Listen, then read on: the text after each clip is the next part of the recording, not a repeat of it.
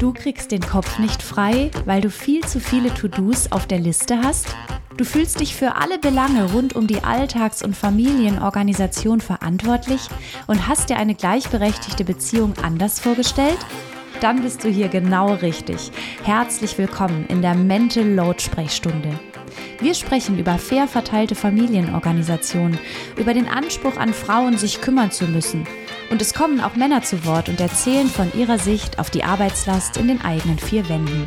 Zusammen kriegen wir dein Mental Load in den Griff.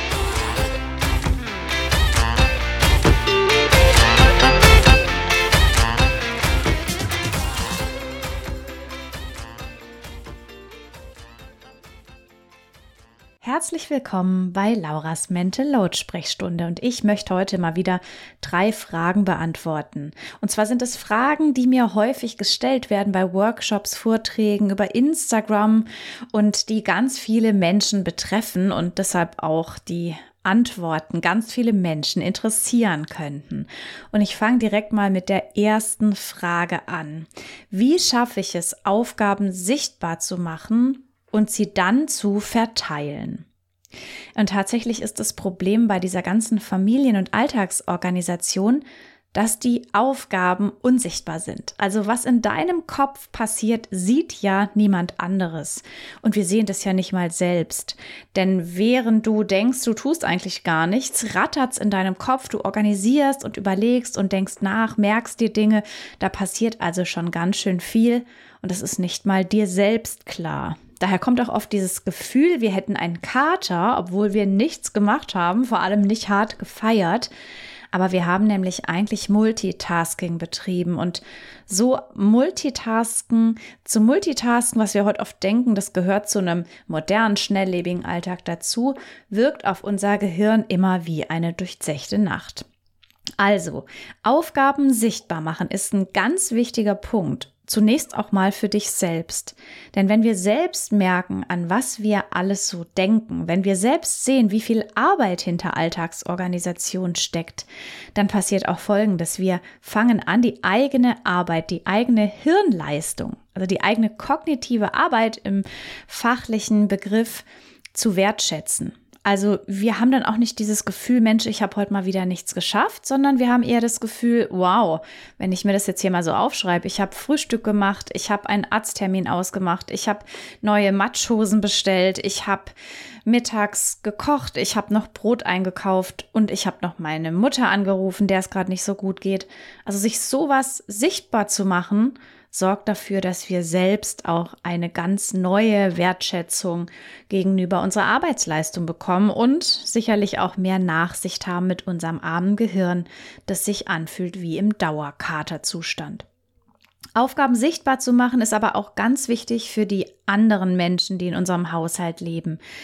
Gerade bei heteronormativen Paarbeziehungen ist es oft so, dass Frauen in der Regel diese fürsorglichen organisatorischen Aufgaben eher auf dem Schirm haben. das passiert aus folgendem Grund. Wir adressieren solche Aufgaben auch eher an Frauen. Also sie bekommt die Anfrage, hey, wir laden euch zum Geburtstag ein, könnt ihr am so und so vielten kommen? Oder wir machen eine Party, könnt ihr Nudelsalat mitbringen? Du sag mal, was wünschen sich eigentlich die Kinder zu Weihnachten? und so weiter und so fort. Solche Aufgaben richten wir unbewusst, aber strukturell an Frauen, die dann auch jeweils Auskunft geben. Und Frauen spüren diese Erwartungshaltung, dass fürsorgliche Themen, familienorganisatorische Themen wohl scheinbar von ihnen erwartet werden. Also es wird erwartet, dass sie das wissen. Und es wird weniger von Männern erwartet, vielleicht auch durch diese Erfahrung, da weiß er gar nicht Bescheid, da muss er erst seine Partnerin, seine Mutter oder seine Schwester fragen. Du siehst, hier geht es schon wieder ziemlich tief, hier geht es in Richtung Sozialisation. Wie werden wir sozialisiert? Was wird von uns erwartet? Und wie kompetent sind wir im Bereich Alltagsorganisation? Wenn aber nun mal eine Person kompetenter ist als die andere, obwohl diese beiden erwachsen sind und einen Haushalt teilen, dann ist es wichtig, Aufgaben sichtbar zu machen, um auch nicht in diesen Abarbeite-Modus zu geraten. Also ich vermute mal, wenn du mir zuhörst, dann bist du wahrscheinlich auch eine Person, die abarbeitet. Da kommen viele Aufgaben, also du nimmst viele Bälle an, beruflich, privat, wie auch immer, und dann arbeitest du einfach ab. Und es ist oft so ein Mechanismus, dass wir denken, so ähm, beherrschen wir unsere Listen. Wir beherrschen die aber gar nicht mal so unbedingt, weil wir sind uns wahrscheinlich einig, dass diese Listen nie zu Ende abgearbeitet sind. Da kommt immer mehr dazu. Und deshalb ist eigentlich die einzige Möglichkeit, die Listen zu beherrschen, Sichtbarkeit herzustellen und dann klare Prioritäten zu setzen. Und so können wir eben Aufgaben sichtbar machen, priorisieren und eben auch andere Menschen, die mit uns im Haushalt leben, mit einbinden. Was du jetzt also tun kannst, schnapp dir mal so einen Haftnotizblock und Schreib einfach mal eine ganze Woche lang mit, an was du so alles denken musst, was dir im Kopf rumgeht, was du organisieren, einkaufen und besorgen musst. Ganz egal, ob du es abgearbeitet hast oder es noch vorhast, schreib das mal alles auf und kleb dir diese Zettel zum Beispiel in die Küche. Erstmal wird dir nochmal bewusster, was du gehirnmäßig und kognitiv alles leistest, aber ihr könnt auch als Familie, als Partnerinnen ins Gespräch darüber kommen, wie viel das Ganze ist. Vielleicht gibt es auch noch andere Leute im Haushalt oder dein Partner, deine Partnerin oder auch größere Kinder, die vielleicht auch Dinge haben, an die sie denken müssen. Pack das alles mal zusammen. Und dann wird nämlich aussortiert und dann wird ein Überblick geschaffen und dann könnt ihr auch Prioritäten setzen. Das heißt, Aufgaben sichtbar machen ist immer der allererste und wichtigste Schritt. Wenn du jetzt sagst, oh, so Haftzettel, das ist gar nicht meins, ich mag das nicht oder ich arbeite damit nicht gern oder ich finde das auch nicht sinnvoll. Manchmal sagen mir auch Frauen, oh, dann habe ich ja alles ständig vor Augen, das macht mich irgendwie auch ganz nervös. Ihr könnt euch auch eine digitale Liste zulegen. Über die App Trello werde ich nachher noch sprechen, aber ihr könnt euch auch einfach eine ganz normale Liste in eurer Erinnerungs-App im Smartphone machen. Da haben wir ja sogar diese cleveren Smartphone-Assistenten. Das heißt, ich sage in mein Handy, hey Siri, mach mir mal eine Liste in der Erinnerungs-App, schreib in die Liste dies und das und das und tatsächlich, das funktioniert dann einfach von selbst. Ich habe zum Beispiel auf meinem Smartphone eine Liste, die heißt Küchenmeeting und da packe ich alle Dinge rein, an die ich so denken muss und die es noch zu organisieren gilt. Also Aufgaben sichtbar machen ist wichtig, um dann eben im nächsten Schritt auch zu gucken, was von all diesen vielen, vielen Aufgaben ist denn jetzt gerade wirklich dringend und wichtig. Und da fällt uns dann zum Beispiel auf, dass es darunter Aufgaben gibt, die sind super dringend und super wichtig und die müssen noch diese Woche wirklich dringend erledigt werden. Da gibt es zum Beispiel einen wichtigen Arzttermin, der muss organisiert werden, weil gerade einer von euch ein gesundheitliches Problem hat. Oder aber da muss ganz dringend irgendeine steuerliche Frist eingehalten werden. Oder ihr braucht wirklich ganz, ganz dringend Toilettenpapier. Das heißt, es gibt Aufgaben, die sind wirklich wichtig und dringend. Und es gibt aber Aufgaben, die haben Zeit. Die sind möglicherweise wichtig. Es könnte dann zum Beispiel auch ein Arzttermin sein, so eine U-Untersuchung für die Kinder. Das muss ich gar nicht diese Woche unbedingt machen, denn da habe ich auch noch Zeit. Das kann ich dann zum Beispiel im nächsten Monat machen oder wir können das im nächsten Monat machen. Den Keller aufräumen müssen wir jetzt auch nicht zwingend. Es ist aber eine wichtige Aufgabe und spätestens im Herbst sollten wir das mal angehen. Ach super, da ist so ein Herbstwochenende, da ist noch nichts terminiert. Da werden wir einfach mal als Familie gemeinsam den Keller aufräumen. Und da siehst du schon, nicht alles muss sofort erledigt werden.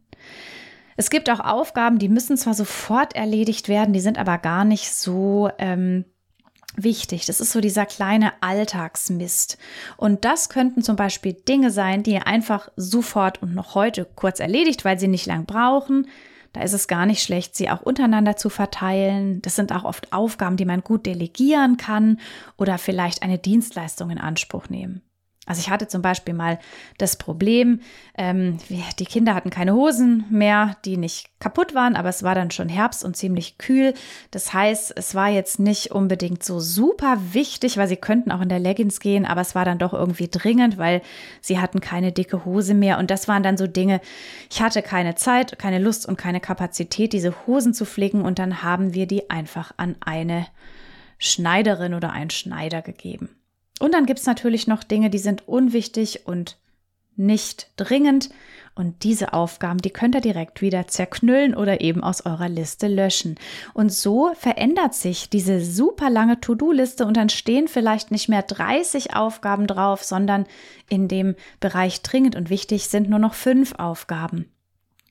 Das heißt, nur wenn wir Aufgaben sichtbar machen, können wir priorisieren oder können wir vielleicht auch streichen oder ja unterschiedliche Dringlichkeiten bestimmen. Und dann war in der Ursprungsfrage nicht nur, wie kann ich die Aufgaben sichtbar machen, sondern wie können wir diese Aufgaben auch noch fair verteilen. Und wenn du diesen Podcast schon lange hörst, kennst du natürlich das Küchenmeeting. Das heißt, einmal die Woche schauen wir uns die Listen an und verteilen dann. Was fair ist, ist nicht immer 50-50. Fair bedeutet, dass es sich für alle, die mitarbeiten im Team, alle, die erwachsen sind, Verantwortung übernehmen oder Kinder, die auch schon mitarbeiten können, dass es sich für alle in Ordnung und gut anfühlt. Dass keiner oder keine das Gefühl hat, ich mache hier alles alleine, dass es irgendwie machbar ist und das ist fair verteilen, also fair mit AI. Das bestimmt allein ihr, was eure Definition von fair ist.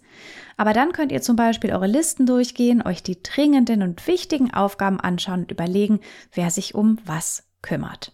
So, erste Frage. Und daran schließt sich eine sehr gute zweite Frage an, die damit ja ganz viel zu tun hat. Wie schaffe ich es, dass verteilte Aufgaben auch erledigt werden?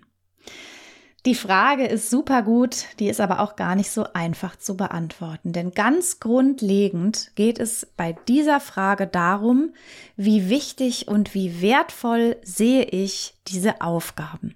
Und da gehen wir nochmal einen Schritt zurück.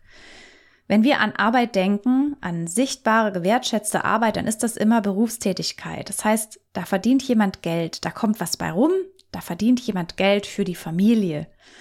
Und dann gibt es aber noch ganz viele weitere Aufgaben, die auch Arbeit machen. Den Haushalt machen, Kinder betreuen, diese ganze Alltagsorganisation erledigen. Und all das ist auch Arbeit, aber die ist unbezahlt und die wird wenig gewertschätzt. Warum wird die wenig gewertschätzt? Weil wir mal denken, das passiert alles so nebenher. Nein, es passiert nicht so nebenher. Es ist harte kognitive Arbeit, all das auf dem Schirm zu haben. Und es gibt eine ganz einfache Frage. Was passiert denn, wenn wir das eben nicht mehr machen? Wenn wir dieses Toilettenpapier nicht kaufen, wenn wir das Auto nicht auftanken, wenn wir unser Kind nicht beim Sportunterricht anmelden? Was passiert, wenn wir keine Arzttermine mehr machen? Was passiert, wenn wir nicht genug zu essen im Schrank haben oder wenn diese Medikamente, auf die eine Person angewiesen ist, nicht mehr gegeben werden können, weil sich niemand um Rezept und Gang zur Apotheke gekümmert hat. Was passiert dann? Wie sehe dann unser Leben aus? Das heißt, es ist immer ganz interessant, sich diese Frage mal zu stellen. Denn den Wert dieser Arbeit können wir schneller messen, wenn wir uns vorstellen, es wird einfach alles nicht mehr erledigt. Und solange wir nicht gemeinsam als Familie oder in der Partnerschaft erkennen und gemeinsam beschließen, diese Arbeit ist wertvoll und diese Aufgaben haben genauso viel Priorität wie die beruflichen Aufgaben, kommen wir da wahrscheinlich nicht so richtig zu einem guten Konsens. Das heißt, die erste Frage ist immer, wie schaffen wir es, dass wir diese Arbeit als wichtige Arbeit anerkennen? Wichtige Arbeit, die andere machen und wichtige Arbeit, für die auch wir verantwortlich sind, denn wir leben in diesem Haushalt. Und wir profitieren davon, wenn es genug Toilettenpapier zu essen und gesundheitliche äh, Vorsorge gibt. Genau, also das ist sozusagen schon mal die Grundbasis. Und darüber zu streiten ist natürlich auch irgendwie müßig. Ich glaube, wichtig ist, diese Wertschätzung nochmal festzulegen und eben auch zu sagen, berufliche Arbeit und private Fürsorgearbeit zu Hause ist gleich viel wert, denn egal was wir davon weglassen, unser Alltag funktioniert einfach nicht mehr. Wenn wir dann gesagt haben, wir finden diese Arbeit wertvoll, dann ist natürlich oft auch noch eine Frage der Standards. Also das heißt, wie muss denn eine Aufgabe erledigt werden? Und möglicherweise sperrt sich eine Person dagegen, jeden Tag die gesamte Wohnung picobello aufzuräumen, weil das ein möglicherweise zu hoher Standard ist. Zu hoch bedeutet, schaffen wir letztendlich gar nicht bei all den anderen Aufgaben. Wenn wir uns aber auf einen Standard festlegen, der machbar ist, wir räumen zum Beispiel das Wohnzimmer frei, sodass wir über den Boden laufen können und wir wischen abends über die Küchenplatte, wenn man das sozusagen als Aufgabe definiert, dann ist es auch viel leichter, verteilte Aufgaben zu erledigen. Weil die Person, die die Verantwortung trägt, weiß, okay, Wohnung aufräumen bedeutet abends den Boden frei zu machen, Küche aufzuräumen bedeutet nochmal über die Platten zu wischen. Das heißt, dass verteilte Aufgaben auch erledigt werden. Dazu braucht es nicht nur die Wertschätzung dieser Arbeit, sondern auch so eine gewisse Definition, auf die ihr euch einigt. Also Standards herausfinden für all das, was bei euch so gemacht werden muss. Keine Sorge, das ist nichts, was ihr von jetzt auf gleich machen müsst, sondern das ergibt sich so nach und nach. Bei Küchenmeetings kommen immer wieder neue Aufgaben auf und dann könnt ihr direkt sagen, hier diese Aufgabe, die sollten wir doch so und so erfüllen, oder? Und da findet ihr dann gemeinsam auch in Einbezug der Kinder hoffentlich die beste Lösung. Dritter Schritt ist, ja, diese Verantwortung zum einen abzugeben und zum anderen natürlich dann aber auch verlässlich etwas zu erledigen. Und die Sorge, dass es eben nicht erledigt wird, ist oft groß. Kein Wunder, wenn du für alles zuständig warst und bisher alles überblickt hast, dann ist es logisch, dass es dir erstmal schwer fällt, was abzugeben. Dahinter steckt sicherlich auch immer die Sorge, wenn ich jetzt was abgebe und das wird nicht richtig erledigt, dann bricht ein großes Chaos aus. Oder aber auch vielleicht die Sorge, das wird einfach nicht rechtzeitig erledigt. Auch hier wieder Standards sind super, also Absprachen. Du, ich erwarte, dass wenn du das Geburtstagsgeschenk besorgst, du das bis Mittwoch hast, damit wir es noch einpacken können. Wie auch immer. Das ist dann zum Beispiel auch viel einfacher für die Menschen, die diese Aufgabe übernehmen und auch die Verantwortung tragen. Denn es geht natürlich darum, dass du nicht mehr nachhaken musst. Dieses Vertrauen musst du auch vielleicht in diese andere Person setzen und das wird im besten Fall nicht enttäuscht. Denn sonst, da brauchen wir gar nicht weiter drüber zu sprechen, Vertrauen, das immer wieder enttäuscht wird, verschwindet irgendwann. Was aber passieren kann, dass Personen, die jetzt erstmal Aufgaben übernehmen, seien das vielleicht deine Kinder oder Partner, Partnerin, dass die vielleicht jetzt erstmal was vergessen, weil die das noch gar nicht gewohnt sind, familienorganisatorische Aufgaben auf dem Schirm zu haben, das kann natürlich schon mal sein. Was machen wir denn dann? Wichtig ist, dass Aufgaben mitsamt der Verantwortung verteilt werden und wer diese Aufgabe nicht erledigt, trägt die Konsequenzen, muss nacharbeiten oder irgendwas Ärgerliches machen. Stichwort Mülltonne rausbringen.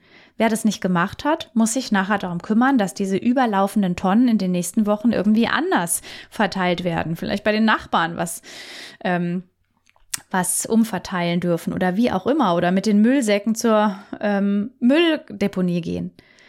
Das ist nämlich auch ganz wichtig, dass solche Konsequenzen getragen werden, weil wir nämlich lernen durch Erfahrung.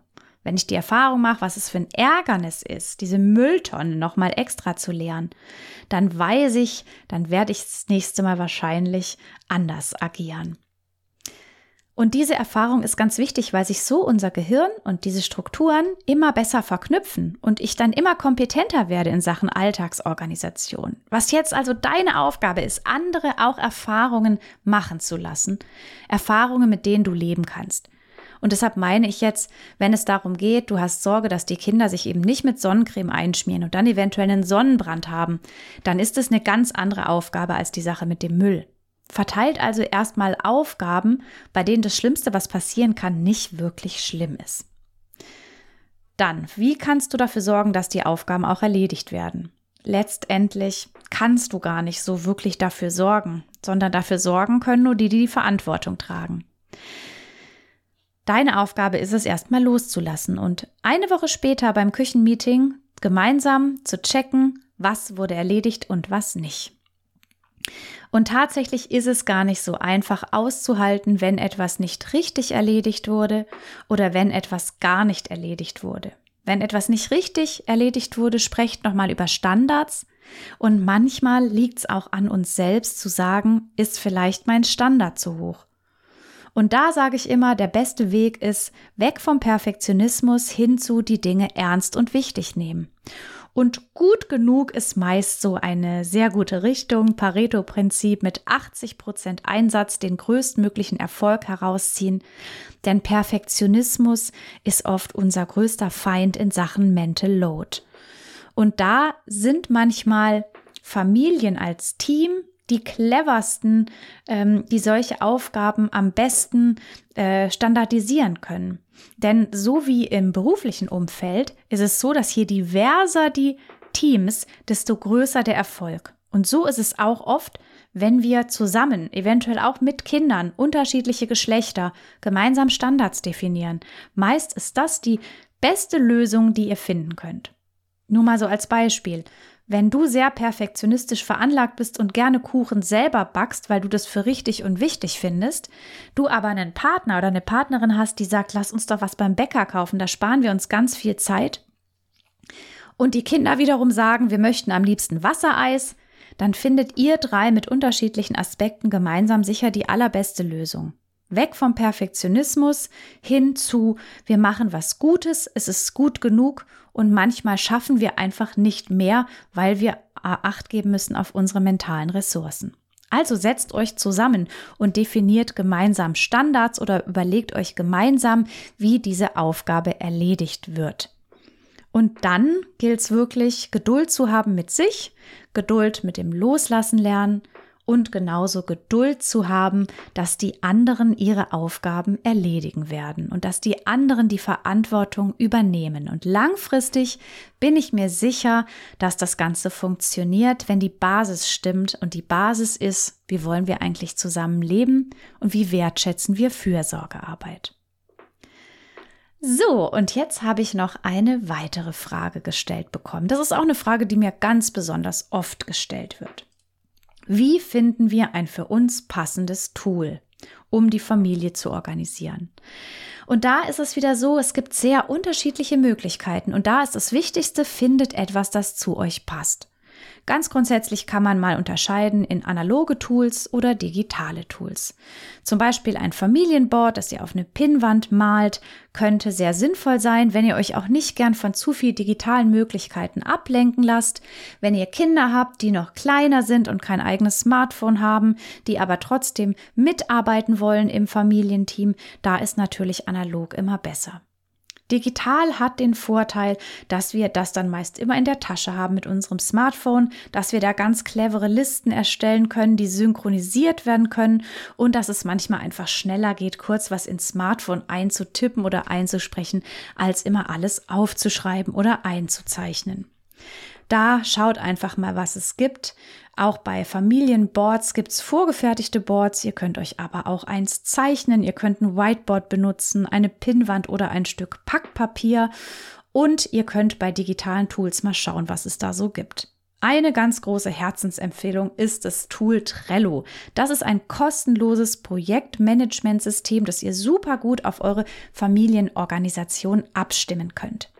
Das unterscheidet sich so ein bisschen von so professionell beruflichen Tools, wobei Trello natürlich auch professionell und beruflich genutzt werden kann, aber man kann es sehr schön gestalten. Man kann daraus also ein hübsches Orgasystem machen, eigene Familienbilder als Hintergrund hinterlegen und es sich so gestalten, dass es richtig Freude macht, damit zu arbeiten. Hier könnt ihr euch dann ein Organisationssystem aufbauen mit drei Spalten für To-Dos, dann auch in Bearbeitung und erledigt und es gibt so wunderbare Spielereien wie ein kleines Feuerwerk immer dann, wenn ihr eine Aufgabe erledigt habt. Ihr könnt die einzelnen Aufgaben euren Familienmitgliedern zuweisen. Ihr könnt Labels erstellen. Grün für das Kind, rot für das andere Kind, blau für dich, pink für Partner, Partnerin, wie auch immer. Ihr könnt Dringlichkeiten bestimmen, Fristen setzen und ihr könnt euch ein ganzes Familien-Wikipedia zusammenbasteln. Das ist sozusagen ein Familienlexikon, in dem alles hinterlegt ist, was ihr so an Infos braucht. Packlisten, gemeinsam definierte Standards, Geschenkideen, Urlaubspläne und so weiter und so fort. Und man kann sich damit auch selbst bestens organisieren.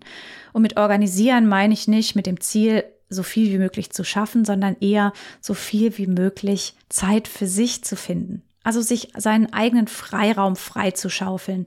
Oder aber auch mal zu gucken, wohin möchte ich eigentlich beruflich. Pläne machen und Aufgaben notieren, sie verschieben und je nachdem, wie man sie brauchen kann, zuordnen. Das kann alles Trello. Und dann habe ich zum Schluss noch einen super Tipp für dich. Denn möglicherweise sagst du jetzt, klingt echt super, aber ich habe keine Kompetenz oder ich habe keine Lust und keine Zeit, mich jetzt in sowas Digitales hineinzufriemeln. Tja, ganz einfach. Es gibt einen nagelneuen, mega guten Online-Kurs Mit dem könnt ihr euch gemeinsam oder du für dich, je nachdem, ein Organisationssystem aufbauen. Ich zeige euch Schritt für Schritt, was notwendig ist. Ich zeige euch, welche Tools und welche Möglichkeiten in Trello sinnvoll sind, wie ihr euren Alltagstrott verteilen und wie ihr eure To-Do-Listen priorisieren könnt. Es gibt ganz viele super tolle Tricks. Ich kenne mich mit dem Tool Trello sehr gut aus und zeige euch einfach Step by Step, wie ihr ähm, from scratch, also sozusagen von der Grundlage aus, euch ein Organisationssystem aufbaut, von dem ich weiß, dass es super funktioniert. Ich habe nämlich schon einen Workshop gegeben und habe ganz, ganz tolles Feedback bekommen. Es wird also wirklich genutzt. Ich nutze es auch selber und es macht richtig Spaß, dieses tolle Familienorganisationssystem aufzubauen. Vor allem, wenn ihr einfach nur Schritt für Schritt machen müsst, was ich euch erkläre. Ihr könnt es auf euch anpassen. Vielleicht kannst du es auch für deine berufliche Organisation nutzen. Auf jeden Fall ist es super gut, um Aufgaben sichtbar zu machen, sie zu verteilen und auch dafür zu sorgen, dass Aufgaben erledigt werden. Alle Infos findest du in den Shownotes und jetzt zum Launch gibt es auch noch einen super Rabatt von 10% für dich. Gelauncht wird im 13. Juli 2023. Falls du diese Folge also später anhörst, ist das vielleicht schon vorbei. Den Kurs gibt es aber ganz langfristig und ich kann dir versprechen, es lohnt sich. Raus mit den Aufgaben aus deinem Kopf hinein in ein System. Das tut schon so gut, damit du endlich mal ein bisschen Freiraum hast und deine Gedanken nicht immer nur um die Familie Familienorganisation und deine ewig langen To-Do-Listen kreisen. Und jetzt sage ich bis zum nächsten Mal. Tschüss. Ich hoffe, diese Folge von der Mental Load Sprechstunde hat dir gefallen und du konntest einiges mitnehmen, das du im Alltag umsetzen kannst. Nun freue ich mich riesig, wenn du diese Folge bewertest. Und zum Abschluss noch ein Hinweis auf die kostenlose ultimative Steuerbordliste. Mit der könnt ihr einen Überblick über eure Haushalts- und Familienorganisationstätigkeiten bekommen, die Aufgaben untereinander verteilen und schauen, wie ihr den Alltagstrott auf die Reihe bekommt. Du findest die Liste kostenlos unter www.mental-load-akademie.de-liste. Ganz viel Spaß beim Verteilen.